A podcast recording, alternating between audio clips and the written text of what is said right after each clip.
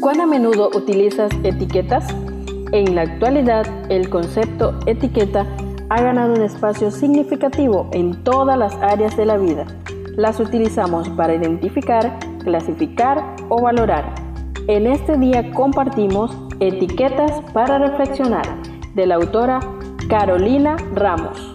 365 reflexiones agrupadas bajo 7 etiquetas. Querido joven, descubramos la etiqueta para hoy.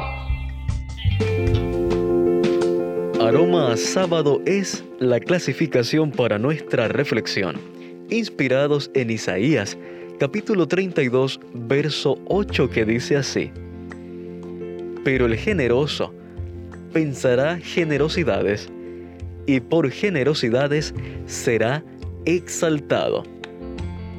La reflexión para hoy se titula La bendición de la mayordomía.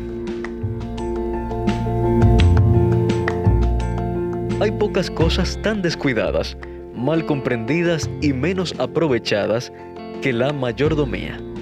Solemos asociarla y limitarla al dinero, y sin darnos cuenta, nos privamos de las numerosas bendiciones que trae aparejadas. Una de las primeras tareas encargadas a Adán y un deber que traemos al nacer fue la de ser mayordomos de los bienes que el Señor había puesto en sus manos. La palabra mayordomo viene del latín mayor, el más importante, y domus, casa, es decir, el más importante de la casa. Obviamente se refiere a la servidumbre, no al dueño de la casa, pero es el que lo sigue en jerarquía. Es aquel en quien se deposita la confianza y a quien se le delegan las responsabilidades. Quizás escuchaste hablar de las cuatro T de la mayordomía cristiana, templo, talentos, tesoros y tiempo. Sin embargo, el concepto de mayordomía que adoptó la Iglesia en la actualidad es mucho más amplio y pasó a representarse con el siguiente lema, todo de mí en respuesta al todo de Dios.